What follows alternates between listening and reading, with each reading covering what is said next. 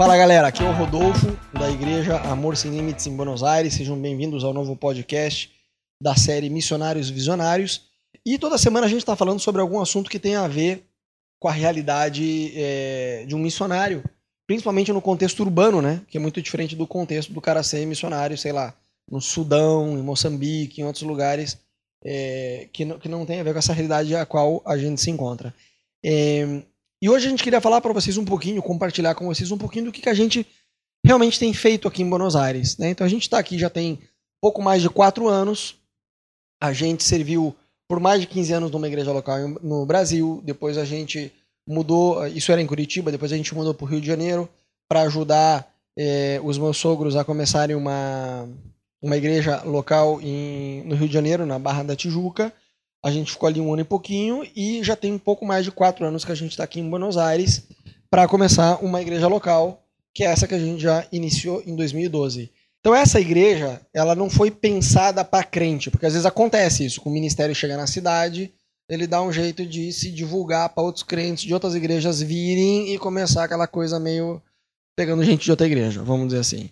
E a gente, quando veio, a gente falou, não, não é isso que a gente quer, a gente entende que isso é um falso crescimento, porque não está ganhando ninguém, você está vindo pessoas de outras igrejas. Claro que as pessoas são livres para ir e vir, você não tem como controlar isso, mas eu digo, a gente não teve nenhuma, nenhuma ação voluntária nossa, intencional para querer pegar pessoas de outra igreja. Não, a gente falou, vamos começar do jeito mais hard. Se a igreja é um negócio difícil, vamos fazer no modo mais hard ainda. Vamos começar do zero mesmo, evangelizando o argentino sem igreja para ganhar pessoas para Jesus. Né? Então, é, é uma igreja que foi pensada para o não crente, para o cara que não vai na igreja, para o cara que não tem costume de ir na igreja, para o cara que não gosta de igreja. Porque aqui, conversando com o típico argentino não crente, a gente se deu conta de três coisas. Ele pensa que a igreja é algo antigo, tipo assim, cara, o mundo se atualizou e a igreja ficou no século passado. Não é algo atual. É totalmente relevante, tipo, se eu vou, se eu não vou, dá na mesma. É, então, o nosso grande desafio é conseguir no domingo poder pregar um assunto e de um jeito que a pessoa segunda-feira ela vai poder aplicar na vida dela. E é chato. O argentino ele pensa, não crente, o argentino que não vai na igreja, ele pensa essas três coisas. Igreja é algo do século passado, é algo retrógrado e algo irrelevante e chato. Tipo assim, é entediante, entendeu? Se eu vou na igreja, eu durmo.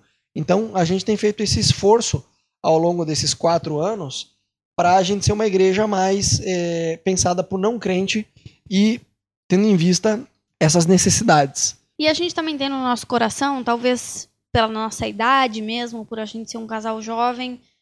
Ah, eu tenho 32 anos, o Rodolfo tem 35, então quando a gente chegou a gente tinha praticamente 30. E a gente queria muito se conectar com uma população jovem, casais recém-casados, casais com, com filhos pequenos, jovens, universitários.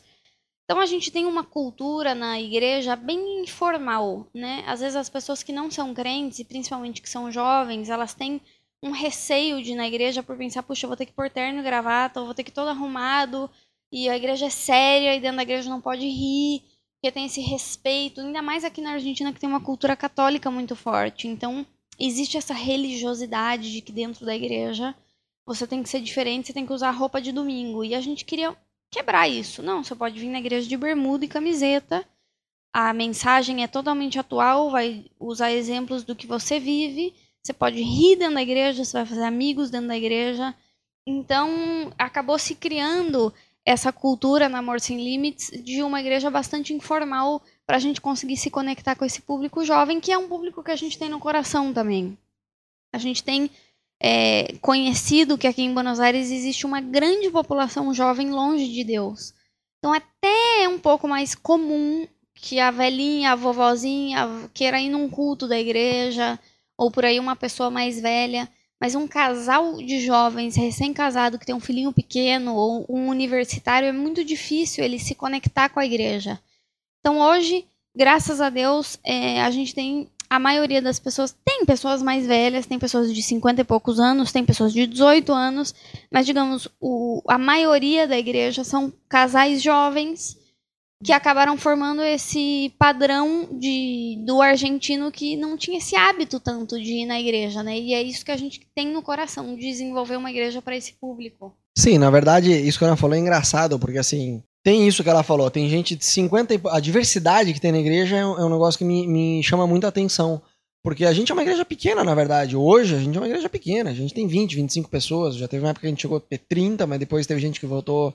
Gente que não era daqui, que voltou pro seu país e não, não, não voltou para Buenos Aires. Mas eu digo, a gente é uma igreja pequena que está crescendo de pouquinho. Mas mesmo sendo uma igreja pequena, me chama muito a atenção a diversidade que tem na igreja. Porque é o que a Ana falou: tem gente de 18, 19, 20 anos nessa faixa etária, estudantes.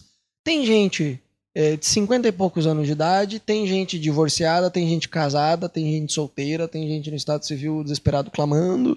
Tem. É, brasileiro é engraçado, porque eu vim pra cá eu falei assim: tem muito brasileiro em Buenos Aires. A pessoa que quer vir abrir uma igreja aqui de brasileiro, eu vou te falar que você começa rápido. E, e você cresce numericamente muito rápido, porque tá cheio de brasileiro em Buenos Aires. Só que a maioria é jovem, que fica pouco tempo, muita gente eh, vem num contexto com Deus extremamente morno lá do Brasil, então assim, você também fica extremamente limitado. Você começa mais rápido, mas fica limitado. E não é, eu falei, mano, se a gente veio pra Argentina, deixou família, amigos e pagou um preço animal de vir, vamos ganhar o argentino. Não quero ganhar brasileiro. Óbvio que todo mundo é bem-vindo, tá? Se é brasileiro, mora em Buenos Aires, quer vir visitar a gente, tá tudo bem. Não fica, não fica chateado. Mas eu digo, a gente não tem esse foco. Ah, vamos ganhar brasileiro. Inclusive, tem, já teve vários brasileiros que vieram e falaram, ah, que bom que achou uma igreja de brasileiro. Eu falei, oh, na verdade, não. É, a gente é uma igreja, a gente é brasileiro, mas de coração a gente é argentino, a gente não vai fazer culto em português, a gente não vai pregar em português, a gente não vai ter louvor em português. A gente tá aqui para ganhar um argentino. Então, se você tá buscando uma igreja de brasileiro, eu posso te aconselhar aí nessa e nessa outra aqui que tem uma visão mais de brasileiro. Assim, vai lá que você. Então, tem brasileiro, tem chileno, tem argentino, tem é, colombiano, teve gente da França, dos Estados Unidos, é, é, é tão. É, veio gente da Venezuela, do Peru, do, do, interior da Argentina. Então, assim, é, é, engraçado que tem uma diversidade tão grande na igreja e tem amizades que você vê acontecendo que você fala, cara. Você vê assim, um cara que é divorciado de 50 e poucos anos de idade jogando futebol com um cara que é estudante de 20. Você fala assim, esses dois só ficariam amigos em vida na igreja mesmo, porque assim, é, se fosse depender das circunstâncias da vida deles mesmo, não ia ter é, esse tipo de relacionamento acontecendo, né? E uma outra coisa que a gente tem no coração e que se formou essa cultura hoje na Amor Sem Limites é ser uma igreja de relacionamentos próximos. A gente acredita que uma das coisas que as pessoas estão buscando e que todo mundo precisa são relações profundas, vínculos profundos. E existe, às vezes, um receio no coração das pessoas de que elas vão chegar na igreja e não vão conseguir se conectar, ou que elas não vão conseguir se aproximar dos pastores, ou elas não vão conseguir ter acesso à liderança da igreja porque é uma coisa distante, ou que elas não vão conseguir fazer amigos. Então, como a gente tinha muito forte isso no coração, a gente foi ensinando. E graças a Deus, hoje a gente vê que todo mundo dentro da igreja tem um coração muito inclusivo. Então chega uma pessoa, rapidamente essa pessoa faz amizade. E não é só uma amizade assim que ela vem domingo e se ela falta, alguém nota e sabe o nome dela. Uma amizade mesmo. De saber o que ela está vivendo, o que ela está passando, como que a igreja pode ajudar ela no contexto que ela está como que a igreja pode se envolver com a vida dela, como que ela pode gerar relacionamentos a ponto da gente se chamar família. Né? A gente sempre falou isso na igreja. A gente quer que a gente possa se olhar um pro outro e dizer essa pessoa é como família para mim. E hum, esse é um dos valores que a gente tem, uma das coisas que a gente tem edificado aqui como igreja, né? Sim, e a igreja como que ela está organizada, a gente tem assim a, a estrutura dela a gente tem o culto de domingo, que é às 7 horas num hotel, na Rua Reconquista 546, no microcentro, aqui em Buenos Aires, no Hotel Lafayette. É, a gente tem o culto de domingo, que a gente faz às 7 horas da noite. Além do culto, a gente tem pequenos grupos na semana que a gente chama de GBO, que é Grupo Buena Onda. Buena Onda é tipo uma expressão, tipo, sei lá, maneiro, bacana, não sei exatamente em português. É, mas a gente tem esses GBOs, que são esses grupos pequenos que a gente faz cada GBO num Starbucks. A gente tem outros GBOs que, que são em casas, mas é, a maioria dos GBOs que a gente, na verdade são poucos, mas que a gente faz é dentro de Starbucks. Porque aqui em Buenos Aires tem um Starbucks em cada esquina. E o argentino, por ele ser meio desconfiado, ele não vai na casa. E a gente faz de um jeito bem informal, não tem louvor, não tem nada assim. A gente vai bem. É, não é uma pregação, a pessoa vem, senta, escuta. Não. É um bate-papo que, que você vai levando a pessoa. Tem um livrinho com conteúdo e tal mas você vai levando a pessoa a chegar a algumas conclusões através de perguntas. Ao invés de você dar a coisa já mastigada na mão dela, já pronta na mão dela, você leva ela a chegar a algumas conclusões. E é muito legal que a gente tem visto pessoas que não são crentes, pessoas que não vão na igreja, pessoas que têm preconceito com a igreja, que até hoje, tem pessoas que não vieram até hoje no nosso culto, mas que vão nesse grupo do Starbucks. Então é muito legal porque a gente viu que funciona bem para a realidade que é Buenos Aires hoje, né? É, e foi bom que a gente também viu as pessoas da igreja se firmando através desse pequeno grupo. É, outra coisa também que a gente tem muito forte, assim, é, apesar de ser uma igreja pequena, a gente tem sonhos no coração, coisas que a gente quer fazer, né, a médio e longo prazo. É, uma delas é trabalhar com cinema, cinema cristão. Né? Eu sou editor de vídeo, dou aula numa escola de cinema aqui, me formei em design. É, Buenos Aires é uma cidade que tem um movimento cultural que é impressionante. O cinema daqui é sensacional. Essa parte artística em Buenos Aires é incrível.